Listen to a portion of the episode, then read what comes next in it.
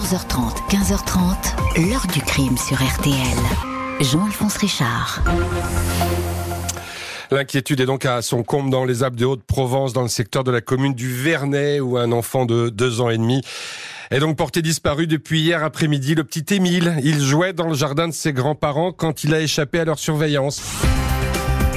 Bonjour, c'est un visage que personne, que désormais toute la France connaît, celui d'un petit garçon blond au sourire espiègle qui pose dans un décor champêtre. Il porte une polaire bleue et une fleurette jaune posée sur l'oreille gauche. Émile, deux ans et demi, sera à jamais le disparu de l'été 2023. Il s'est volatilisé en quelques minutes dans un hameau des Alpes de Haute-Provence qui ne compte qu'une poignée d'habitants. Sans un bruit, sans un cri, comme si la montagne avoisinante s'était refermée sur lui.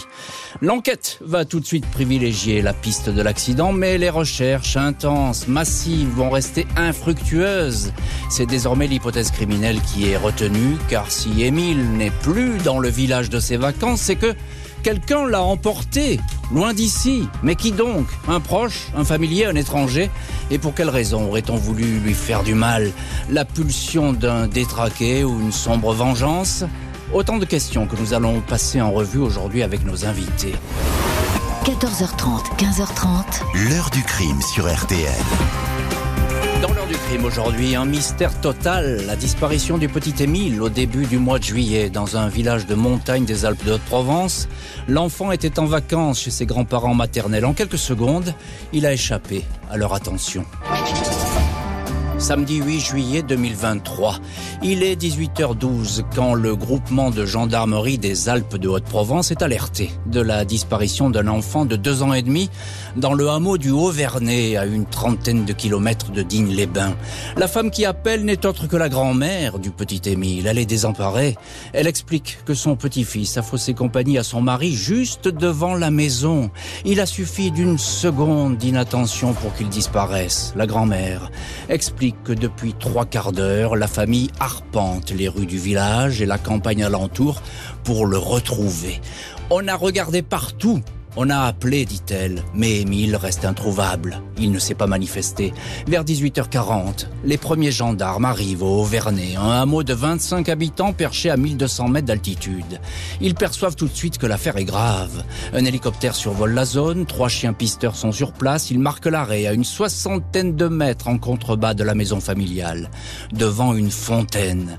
Mais aucune trace du petit garçon vêtu d'un t-shirt jaune et d'un short blanc. Il n'a pas fallu longtemps pour pour que des voisins, des habitants se joignent aux recherches. La nouvelle s'est répandue à la vitesse de l'éclair. Pierre, un retraité de l'éducation nationale qui habite le village du Bas, au Vernet, raconte avoir quadrillé la campagne de 19h jusqu'à la nuit, 23h. De plus en plus de monde se presse au Vernet. Le coin, d'ordinaire si tranquille, est en pleine ébullition. Dimanche 9 juillet, lendemain de la disparition, une centaine de gendarmes est sur place. Un nouveau chien Saint-Hubert est amené. L'hélicoptère survole à nouveau la région. Un appel à témoins pour disparition inquiétante est diffusé. Des battues citoyennes sont organisées. Elles vont durer deux jours. 800 bénévoles mobilisés sous une chaleur accablante. De leur côté, les grands-parents d'Émile sont discrètement entendus par les enquêteurs dans leur maison grise du Haut-Vernay. Philippe V, le grand-père, et Anne, son épouse, la cinquantaine, tous les deux, ont acheté la bâtisse il y a une vingtaine d'années.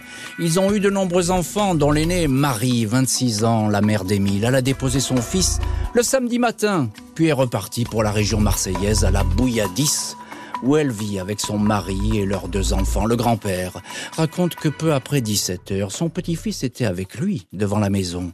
Il venait de finir sa sieste. Philippe V explique qu'il chargeait le coffre de sa voiture de piquet et de fil électrique destiné à un enclos pour ses chevaux. En se retournant, il n'a plus vu Émile. Il ne s'est pas tout de suite inquiété. Émile connaît le coin. Il a l'habitude de circuler autour de la maison. Il est débrouillard et aime suivre les papillons, confirment les gendarmes. C'est ainsi qu'il serait parti dans la rue en pente devant la maison. Les heures, les jours passent. Le périmètre de recherche est élargi autour de la départementale 457, même si l'attention des gendarmes reste concentrée sur la rue en pente du Haut-Vernay, car les grands-parents ne sont pas les dernières personnes à avoir vu vivant le petit Émile.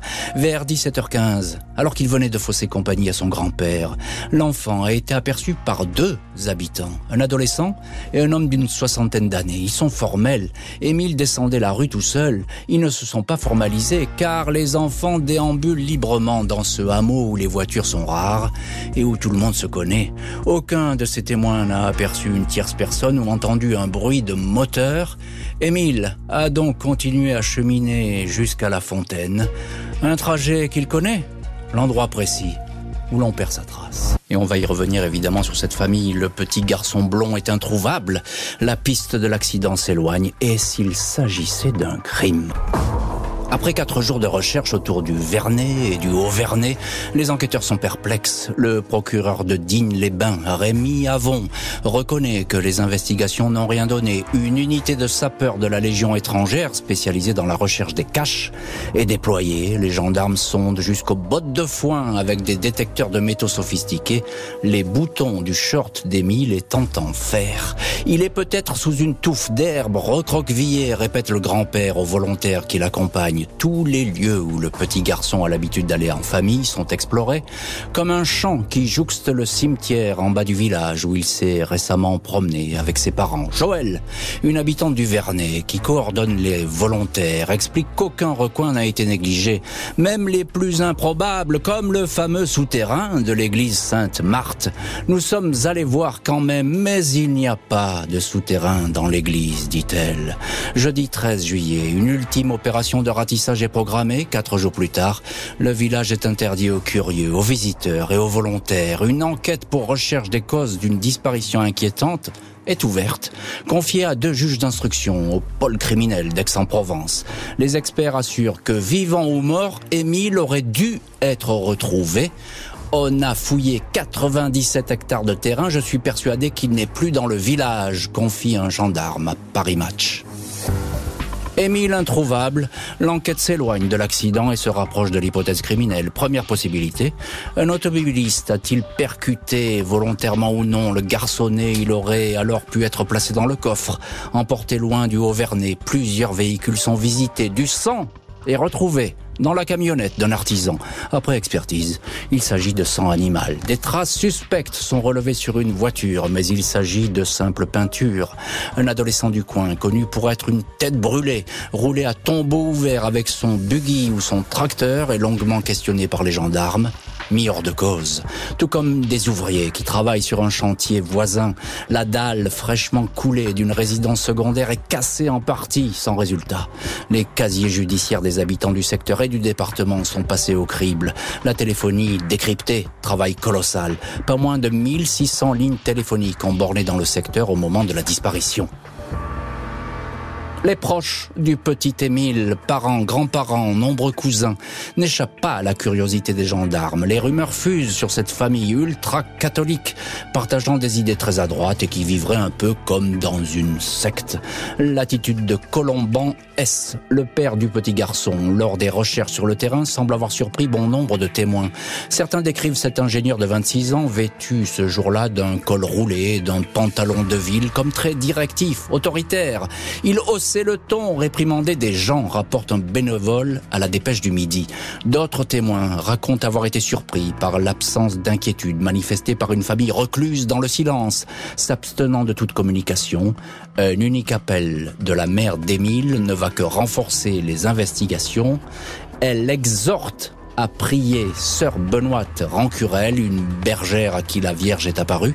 Le diable l'emmenait dans la montagne pour la persécuter et les gens anges la ramener, écrit dans un élan de foi mystique la maman du petit disparu. Une famille au cœur du drame, des plus discrètes, mais qui ne va cesser d'attirer encore et encore l'attention.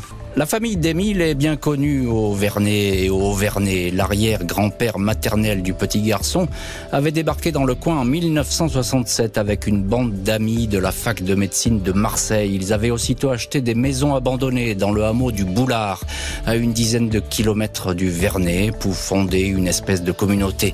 Un groupe de copains qui devait se disloquer au fil des années. Quatre ans avant la disparition d'Émile. Dans la nuit du 21 au 22 mars 2019, un incendie volontaire a ravagé six résidences secondaires au Boulard, dont celle des arrière-grands-parents du petit garçon. Le pyromane n'a jamais été identifié pour beaucoup. L'incendiaire aurait agi sur fond de désaccords anciens et jamais apaisés. Je ne peux pas m'empêcher de voir un lien entre ces incendies de 2019 et ce terrible drame qui touche aujourd'hui la famille d'Émile, confie un proche de la famille au journal Le Parisien. L'histoire de ce curieux incendie n'a pas échappé aux gendarmes. C'est une piste qui existe. Elle n'est ni privilégiée ni exclue par les enquêteurs. Forcément, le fait que cette famille semble avoir été visée par des incendies criminels oblige à s'y intéresser. Un dicton de source judiciaire. La famille du petit disparu demeure silencieuse. Bernard Anthony, fondateur de l'organisation traditionnaliste Chrétienté Solidarité, association dont le père d'Émile est membre, défend leur intégrité. Ils ne font pas partie d'une secte, ils sont chrétiens. Un point c'est tout, indique-t-il sur BFM TV. J'ai lu et j'ai vu des choses dégueulasses. Comment peut-on arriver à un tel degré de déshumanisation s'interroge-t-il. Ce sont des gens très bien, ajoute Bernard Anthony en évoquant le père et le grand-père d'Émile. Une enquête donc loin, très loin d'être terminée. Elle va être élargie à des faits d'enlèvement et de séquestration quatre semaines après la disparition d'Émile, dans la plus grande discrétion pour ne pas gêner les investigations, le procureur d'Aix en Provence décide d'élargir l'enquête au fait d'enlèvement de mineurs de 15 ans et séquestration. Le dossier prend alors une couleur clairement criminelle, même si aucun élément nouveau n'a dicté cette décision. Le procureur adjoint Emmanuel Merlin évoque des raisons techniques et juridiques. Il s'agit de donner aux enquêteurs davantage de moyens. Les gendarmes ont désormais le champ libre pour mener des actes beaucoup plus poussé, procéder notamment à des écoutes téléphoniques. Il nous est aujourd'hui possible de procéder à des gardes à vue, ce que nous ne manquerons pas de faire si l'occasion se présente, indique-t-on de sources judiciaires. 25 gendarmes rassemblant des hommes de la section de recherche de Marseille, de la brigade de Digne-les-Bains, ainsi que des experts de l'Institut de recherche criminelle de la Gendarmerie nationale, l'IRCGN, sont désormais en charge du dossier Émile. Ils ont pour mission de décortiquer toutes les pistes possibles, accidents, rapt, meurtres. Ils s'appuient pour cela sur le logiciel informatique Anacrim qui permet notamment d'établir des rapprochements entre les 1600 bornages téléphoniques et les 1400, 1400 signalement parvenu aux enquêteurs. Des dizaines d'objets saisis dans la maison familiale ainsi que dans d'autres maisons ou dans des automobiles. Des habitants du Vernet ou du Haut-Vernet sont en cours d'expertise. Presque deux mois après la disparition, aucune piste tangible de quoi alimenter toutes les suspicions dans la montagne. Les 25 habitants du hameau du Haut-Vernet et plusieurs du Vernet, le village du Bas, ont été interrogés par les gendarmes. Des auditions parfois réitérées pour certains d'entre eux, deux adultes et un adolescent notamment. De quoi alimenter suspicions, rumeurs et parfois même fantasmes à propos de la famille d'Émile. Les gens sont touchés au cœur par cette disparition. Ils cherchent des raisons. On se dit que c'est une famille bizarre, que le village est maudit, mais ce n'est rien de tout ça, assure le maire du Vernet, François Balic. Le maire fait partie de ceux qui ont la certitude qu'il s'agit d'un accident. C'est un véhicule qui passe un peu trop vite, un conducteur qui, au lieu de réagir normalement, déraille. Je suis sûr que le corps n'est pas dans la commune, il a été déplacé. Il y a eu intervention d'un adulte, qu'il soit mort ou vivant, confie-t-il à Paris Match.